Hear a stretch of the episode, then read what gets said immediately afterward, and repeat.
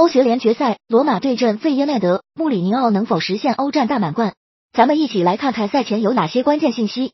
一、罗马主帅穆里尼奥曾带领国米和波尔图赢得过欧冠冠军，带领曼联队赢得过欧联杯冠军，是一位名副其实的冠军教练。费耶纳德主帅索洛特是首次带队闯进欧战决赛，临场经验对比穆里尼奥差距甚远。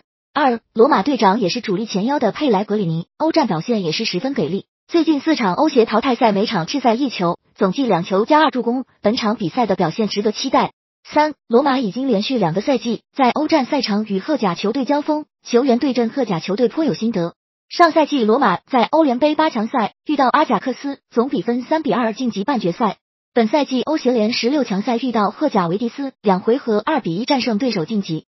四，费耶诺德本赛季欧协杯已和两支来自欧洲五大联赛的球队有过四次交锋。结果三胜一平，代表作是小组赛阶段对战德甲的柏林原主客场接胜。五，费耶诺德进入欧协淘汰赛后六场比赛有五场打进不止一球，而罗马队虽然欧协淘汰赛六场比赛场场进球，但是有五场是只打进一球，进攻效率不如费耶诺德。六，费耶诺德队史在欧战里三次闯进决赛，结果全部赢得冠军，包括一座欧冠和两座欧联杯冠军。七，本赛季欧协杯决赛在阿尔巴尼亚首都蒂拉纳进行，由科姆博塔雷竞技场承办。